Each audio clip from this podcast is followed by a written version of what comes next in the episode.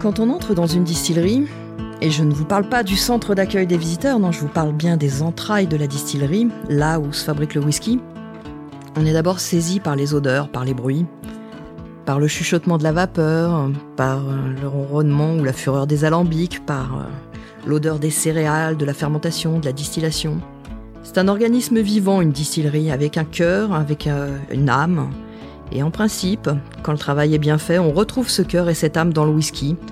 On le retrouve dans les verres, pour éclaircir ce mystère, nous avons réuni Julia Mason, qui est la grande ambassadrice de Glenlivet.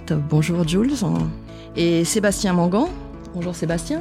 Bonjour. Qui est expert euh, spiritueux euh, chez le caviste parisien Jules, bien connu aussi des Parisiens parce que c'est la première distillerie et l'unique distillerie de Paris qui a été ouverte par Jules également. Et à propos de whisky, Jules, qu'allez-vous nous faire déguster pour accompagner ce deuxième épisode? Le whisky qu'on va déguster, euh, c'est The Glenlivet, bien sûr, c'est le 12 ans d'âge, mais c'est un peu spécial parce que euh, bah, tous les whiskies The Glenlivet sont spéciaux, bien sûr, mais euh, celui-ci, c'est exclusif pour la France et pour les cavistes en France en plus. Alors, c'est un peu différent aux 12 ans d'âge dans le reste du monde.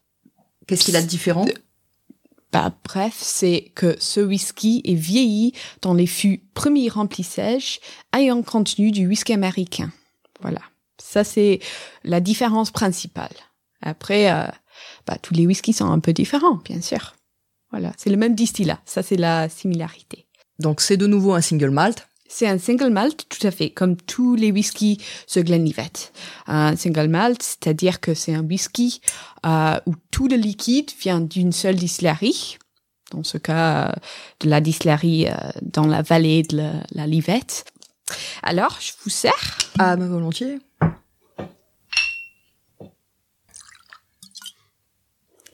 Merci. Deuxième.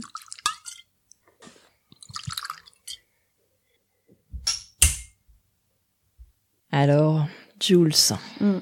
racontez-nous ce 12 ans Furtsville. Ok, bah, au prime d'abord, bien sûr, c'est un whisky vieilli dans les fûts, ayant contenu du whisky américain. On voit ça quand on voit euh, la robe, le couleur du whisky. Il a une robe pas très éloignée du, du précédent, hein, pas du énormément, exactement. Euh, c'est doré, c'est pas super ambré, foncé. C'est assez clair, euh, plutôt doré. Après ça, sur, sur l'année, on est sur un whisky très très gourmand. Euh, bien sûr, il y a énormément d'arômes qui viennent des fûts ayant contenu un whisky américain. C'est très classique en tant que ses saveurs. Caramel, vanille, miel. Le fruit également, là? Tout à fait. À la base, c'est le même distillat que Finder's Reserve, que toute la gamme. C'est un whisky fruité à la base. Ça, c'est dans l'ADN de Glenlivet. Tout à fait. Mais ici, on n'est pas forcément sur un whisky bah, plein de fruits frais, d'agrumes, bien sûr, un petit touche, mais c'est peut-être plutôt les fruits secs, les abricots secs. Tout à fait. On sent déjà au nez euh, qu'il y a une suite logique vis-à-vis du Founders, mais qu'il y a une évolution quand même sûrement dû au temps de, de le temps de vieillissement dont on parlera dans l'épisode 3. Tout à fait, parce que Founders, par exemple, il y a un vrai, vrai mélange de fûts là. C'est vrai que c'est une proportion plus importante fûts ex américain aussi, mais il y aura des fûts là, deuxième remplissage, même peut-être troisième remplissage. Ici, on est sur un seul, qu'un seul type de fût, premier remplissage, ex-whisky américain. Et puis c'est un whisky qui a 12 ans. Cette fois, on connaît son âge. Bien, bien sûr, exactement. L'âge minimum de tout le liquide, c'est euh, 12 ans. Voilà. Donc ça a eu le temps de, de vraiment prendre les saveurs du fût et euh, de transformer, transformer dans le fût. On goûte. Hmm. Alors, qu'est-ce que vous sentez là dans le verre? Là encore, on retrouve euh, la suite logique du Founders. On a quelque chose qui amène un peu le fruit, mais c'est plus accentué après, c'est vrai, sur, sur ces notes, euh, bah, je dirais un, un, peu plus de fruits confits. C'est vrai qu'on retrouve euh, quelque chose, on, on, sent déjà qu'il y a un peu plus peu plus d'âge et que ça a évolué un tout petit peu moins vers la fraîcheur, mais plus vers la maturation. De toute façon, après, c'est vrai qu'en dégustation, c'est important de le rappeler euh, aux auditeurs, c'est que le, il n'y a pas de bonne ou de mauvaise euh, réponse finalement. Pas du tout. On a Mm. tous notre empreinte, euh, notre mémoire sensorielle, et chaque euh, note de dégustation va nous rappeler quelque chose euh, éventuellement différent. Oui, c'est ça, c'est subjectif Tout à à fait. la base. Mm. De toute façon, les goûts euh, sont, sont assez subjectifs et un même produit peut appeler des choses différentes chez, chez deux personnes. Donc, euh, ne vous inquiétez pas, il n'y a pas de bonne ou de mauvaise réponse. On pourrait être trois, on est trois tiens, d'ailleurs, à déguster, à déguster le même whisky et avoir des notes de dégustation euh, différentes. Et c'est pas un problème euh, du tout. hein. Pas du tout. Il n'y a pas, pas des mauvaises réponses. Alors ces arômes, excepté évidemment les arômes qui dérivent directement des matières premières, c'est-à-dire de la céréale, de l'orge ou des levures, et des arômes qui ensuite seront apportés ultérieurement par le vieillissement, les molécules aromatiques, elles se créent lors de la fabrication du whisky. Et là, puisque nous sommes entrés dans la distillerie, on va en profiter pour évoquer la fabrication à proprement dite. On commence par le concassage de l'orge. Donc on a notre malt, notre orge maltée, et on la passe maintenant dans un broyeur, dans un moulin, et on va la réduire euh, dans une mouture plus ou moins fine qu'on va appeler le, le grist. Grist, c'est ça. Et la concasser pourquoi en fait? Ben, Pour tout bêtement pouvoir extraire plus facilement le, le sucre, puisqu'on rappelle, hein, c'est le sucre qui nous intéresse dans, dans l'orge, Et qui intéresse surtout la levure. et qui intéresse surtout la levure.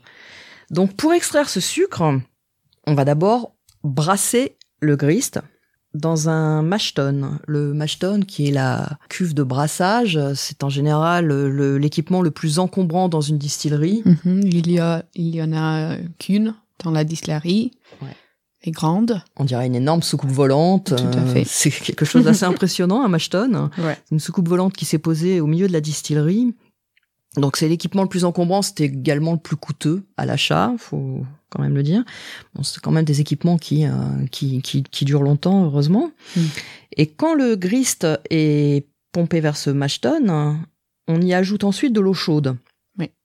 Et c'est cette, euh, cette eau chaude qui va ensuite être brassée, la plupart du temps. Bon, certains fonctionnent différemment, mais en général, des pales vont brasser le grist avec l'eau chaude et ça va extraire petit à petit le sucre. Donc, euh, euh, la plupart du temps, on, on ajoute euh, une eau chaude, puis ensuite euh, on vide, on récupère ce, ce liquide sucré, on ajoute une deuxième eau plus chaude, puis une troisième, etc. Ça se fait en plusieurs étapes, euh, le plus Mhm. souvent.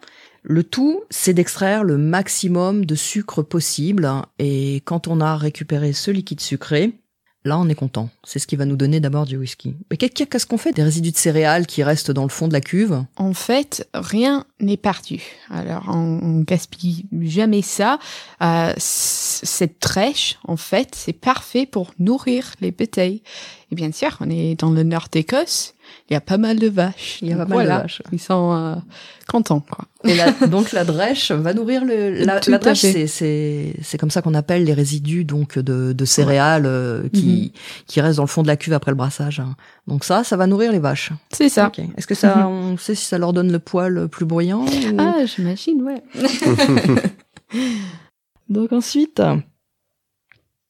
ah, le petit whisky a évolué là déjà un peu. hein. Mhm. Il est complètement en train de, en train de, se- un peu de s'ouvrir, de se densifier là. On a euh, quand même ce côté frité qui reste, mais bon, c'est pas Ouais. que ça là, c'est ah, tout à fait. caramel, vanille. Donc Mhm. on a maintenant donc euh, du jus sucré et avec ce jus sucré, on va pouvoir passer à l'étape euh, de fermentation puisque c'est là donc pendant la fermentation que vont se créer les arômes grâce à l'action des levures. Tout à fait. Ces petites levures, ces petits euh, champignons très gourmands qui viennent, euh, comme on le disait dans l'épisode 1, manger, euh, manger le sucre qui est apparu après la germination. Ce sucre, en fait, c'est leur gourmandise. hein, Et en mangeant ce sucre, elles vont donc l'en- l'enlever finalement de la matière et recracher de l'alcool. Elles vont recracher de l'alcool et du gaz carbonique d'ailleurs. Ça, on- ça nous intéresse un peu moins, mais c'est aussi pour ça qu'il fait souvent euh, assez chaud à côté des à côté des, des cuves. Et puis, euh, faut imaginer quand vous êtes à peu près euh, auprès des cuves de fermentation, vous imaginez des des d'énormes cuves, alors en acier ou en bois selon les distilleries. À Glenlivet, euh, Jules, les cuves Euh, En bois. en bois. Oui, en oui, bois. oui, en bois. Ouais, ça, c'est vraiment un choix de chaque distillerie. Hmm. Et euh, dans ces cuves, imaginez quand on quand on jette la levure euh, dans le mou, dans le jus sucré, imaginez d'un seul coup que petit à petit, c'est voilà, c'est pas immédiat, mais petit à petit les bulles vont commencer à à se créer au fur et à mesure que les, les levures boulottent le sucre et le transforment en alcool. Euh, donc les bulles vont commencer à apparaître, puis d'un seul coup ça va être une frénésie, ça va mousser, ça va gargouiller dans tous les sens. euh, c'est ça peut être assez impressionnant. Hmm. C'est très vivant, en tout cas. Ouais, Oui, c'est très- vivant. c'est absolument, c'est Ça très s'entend. vivant. Moi, j'ai déjà vu des cuves de fermentation où d'un seul coup, on voyait euh, une partie euh, d'écume blanche euh, qui explosait sur le sol. Bon, alors ensuite, les bulles se calment, et quand les bulles se calment et que le liquide redevient tranquille, hein, c'est signe que les levures ont épuisé tout le sucre et l'ont transformé en alcool. Donc là, on a un liquide qui ressemble un peu à une bière euh, de, de céréales très C'est une douce. sorte de bière. Oui, c'est ça. Qui fait quoi euh, 8, 9, al- 8 ou 9 degrés Ouais, à peu près ça, ouais. Normalement, 8. Combien de temps à peu près pour épuisement le, la- le, le processus de fermentation? Chez The Glenlivet, c'est normalement euh, 56 56 euh, heures. heures. Oui. Là, ce qu'on recherche, c'est vraiment un, un goût. Ensuite, on va aller chercher un goût de whisky euh, de poids moyen, très équilibré euh, sur euh, sur le fruit effectivement. Et la, la durée de fermentation va euh, pour beaucoup euh, décider du type de whisky qu'on fabrique euh, derrière. Oui, c'est c'est là où on crée ou des bah, plutôt les, les saveurs fruitées, par exemple. Le style, le oui, style le style, mais après, c'est aussi, bien sûr, lors de la distillation où on essaye de garder ces saveurs ou de faire un autre type de whisky. C'est vraiment, euh, oui. Mais c'est là où on crée ces saveurs euh, fruitées à la base. Alors, cette bière, le brassin, on appelle ça un brassin, on l'emmène ensuite dans les alambics. Et là, on arrive quand même dans la partie la plus spectaculaire d'une distillerie, quoi. La salle des alambics, c'est quand même toujours un moment euh, de la visite qui, euh, qui coupe le souffle, non? Ouais, tout à fait. C'est euh, c'est c'est ces monstres imposants de cuivre qui euh, qui sont en en effervescence pour distiller. C'est quelque chose toujours de très impressionnant à la première euh, à la première visite. Puis c'est bon, c'est vrai que c'est magnifique, quoi, ces monstres de. Enfin, c'est c'est Oui, oui. spectaculaire. Et en fait, surtout chez The Glenlivet, parce que nos alambics sont énormes, euh, très très longues. Et c'est ça ce qui nous permet euh, de faire ce qui est une distillation assez lente, très très maîtrisée par le maître distillateur. Les alambics av- avec les très très longues cols de cygne nous donnent une distillation lente. c'est vrai que le, le, le choix de la forme et de la taille des alambics, c'est absolument pas anodin. C'est crucial. C'est vraiment crucial. déterminant dans le important. style de whisky qu'on va, Tout à va fait. produire après. Même s'il y a une bosse dans le métal, là, ça va changer le whisky. Voilà. Ce qui est essentiel, c'est de toujours garder la forme de l'alambic. Là, ils ont quelle forme?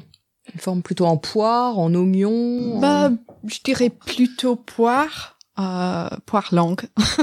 voilà. Ouais, ouais. C'est vrai que les alambics, tout comme les verres, finalement, ont un, ont un Mm. effet sur, euh, sur les molécules. Finalement, la forme va conduire finalement comme un cheminement pour les molécules et tout ce qui va être aromatique euh, et va retenir certaines choses en fonction de sa forme finalement. D'ailleurs, certains alambics euh, possèdent des, des espèces de renflements au niveau de la taille, quoi, des, des, comme des bouées.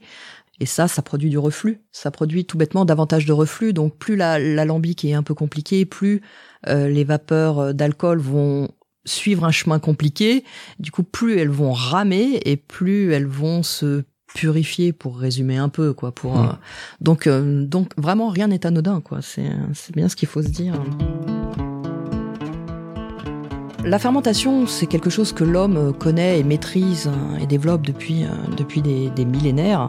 C'est-à-dire qu'on fait du vin et on fabrique de la bière euh, depuis euh, des temps très reculés. En revanche, la distillation, elle, n'apparaît qu'au XIIe siècle en Italie, selon en tout cas euh, l'état actuel de nos connaissances, parce qu'on n'a pas encore euh, exploré euh, tout.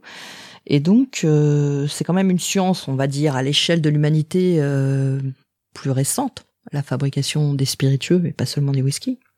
Mais c'est une science qui reste quand même un peu euh, encore mystérieuse. On voit, c'est d'ailleurs quand on voit les armées, qu'on dit qu'il y a toujours une espèce de forme de, magie, euh, d'alchimie qui, se crée, sauf euh, qu'au lieu de transformer le plomb en or, on transforme tout bêtement le, le sucre en alcool, qui est euh, pas mal non plus, avouons-le. Comment ça marche Précisément, la distillation? Le principe de base, il est plutôt simple. Il s'agit de séparer deux éléments, l'eau et l'alcool. On a notre bière, rappelez-vous, et dans cette bière, il y a donc un peu d'alcool et beaucoup d'eau. Or, il faut savoir que l'eau ne bout pas à la même température que l'alcool. L'eau, elle bout à 100 degrés, ça, en principe, on nous l'apprend à l'école, et l'alcool bout à un petit peu plus de 78 degrés, à 78,45 degrés plus précisément. Donc, quand on chauffe notre mélange eau-alcool, notre brassin, au-dessus de 78 degrés mais en dessous de 100 degrés, l'alcool va bouillir et il va s'échapper de l'alambic en montant sous forme de vapeur, tandis qu'une grande partie de l'eau, elle, va rester au fond de l'alambic. Donc les vapeurs d'alcool s'échappent, elles grimpent dans l'alambic, et là il suffit de les condenser, et on récupère une eau de vie un peu plus concentrée, donc on est passé de 8-9 degrés à, à combien de degrés à peu près, Jules? Après la première distillation, c'est normalement à 25 degrés. Oui, voilà, Et à peu 25. près 25 degrés. Mm. Parfois un peu moins, parfois un peu plus. Tout hein. à fait. En général, les scotch sont euh, distillés deux fois. Le degré, légalement, il faut que ça fasse au minimum 40 degrés. 40 degrés. 40% Oui, oui. d'alcool, donc euh, 25 là on n'y est pas. Donc on va distiller une seconde fois, Mhm. on répète, hein, même opération. Et cette fois, on concentre l'alcool et là ça sort euh, au-delà de 60-70 degrés, en général au-delà de 70 degrés, hein, tranquille. Mhm. Et à ce moment-là, on opère une, euh, une étape supplémentaire, c'est que cette fois-ci, le distillateur va sélectionner les fractions d'alcool qui sortent de l'alambic. Il récupère pas tout cette fois, il va vraiment choisir. Donc il écarte les têtes de distillation, c'est-à-dire ce qui coule en premier de l'alambic. Ce sont des matières euh, bah, pas souhaitables, hein. Et ce sont des substances, euh, notamment le, le méthanol, sont des substances dangereuses, donc on les laisse couler et on les écarte. Ensuite vient la bonne fraction d'alcool, ce qu'on appelle le cœur, le cœur de distillation, le cœur de chauffe. Et dans un troisième temps, à la fin, la fin de distillation sont les queues de distillation. Et là, on ne les garde pas non plus parce que tout a un peu Bah, un ils goût de peuvent savon. être c'est euh, pas- redistillés aussi. Voilà, c'est pas, c'est pas terrible en, en goût. C'est pas pour boire. Non. Donc, on récupère le cœur, mais en revanche, on garde, on collecte les têtes et les queues, et euh, comme vous l'aviez dit tout à l'heure, rien ne se perd. hein. On redistillera ça plus tard. Mhm. Et d'ailleurs, les coupes de distillation sont vraiment euh, du fait de l'expérience de chaque maître euh, distillateur. Euh, L'idée, c'est quand même d'enlever ce qui est nocif avec les têtes et de couper les queues pour ce qui est moins intéressant en termes de molécules et, et qui va affaiblir gustativement le, le distillat. Et Jules, vous nous avez apporté de, le distillat, Oui, justement. tout à fait. Ici, j'ai un petit, euh, un petit bocal du New Make Spirit, c'est-à-dire le distillat. Le New Ce- Make, c'est le mot anglais pour... euh, Exactement. Euh, ce qui sort de l'alambic après la deuxième distillation. C'est-à-dire Ça, c'est un... le, le cœur, en fait. euh, oui, ce voilà. c'est le cœur. Tout à fait. C'est c'est un liquide transparent, clair, mais vous allez voir, c'est pas du vodka ça. Oui, parce que c'est vrai que beaucoup de gens s'imaginent que quand, quand un spiritueux sort de l'alambic, il a déjà euh, sa couleur plus ou moins définitive. Pas du tout. Pas du tout. En tous fait, les spiritueux, tous, tous, tous sont clairs, mais clairs comme, euh, comme de l'eau de roche, hein, en sortant d'un alambic. En fait, ce que j'ai dans la main là, c'est pas du, c'est pas du whisky. Pour être un whisky, ça doit, au moins un scotch, ça doit être vieilli. Ça doit avoir brillé. Trois ans minimum. Trois ans, eh, tout à fait. Euh, c'est le distillat, c'est le New Make. Il fait Mais combien de même, Celui-ci, c'est à peu près euh, 69 degrés. D'accord. Donc c'est c'est pas pour boire, hein, pas- ne le bouvez pas. Euh, De toute façon, c'est intéressant de le sentir parce que vous allez voir, Parce il que y là- a des arômes qui s'en dégagent. Ah oui, clairement. Euh, Tout à fait. C'est vrai qu'aujourd'hui, la, la qualité d'un distillat, c'est fondamental pour. Ah oui. euh, Ah oui, ce oui. qui va vraiment donner ensuite la, la qualité du whisky. C'est la base. Mhm, c'est la base. Et c'est là où on voit, ben, on note très très clairement ces notes fruitées qui viennent de la fermentation, qui ont été gardées en effet. Ah ouais. Pendant on a l'étape pure une finalement du style Glenlivet Mhm. avant toute euh, évolution due euh, au vieillissement et au fût. Maintenant qu'on a ce distillat euh, entre les mains, c'est pas du tout la fin de l'histoire, ce n'est que le début. Il va maintenant falloir glisser ce New Make dans des fûts pour obtenir du whisky. Et ça, on vous le raconte tout de suite dans l'épisode 3.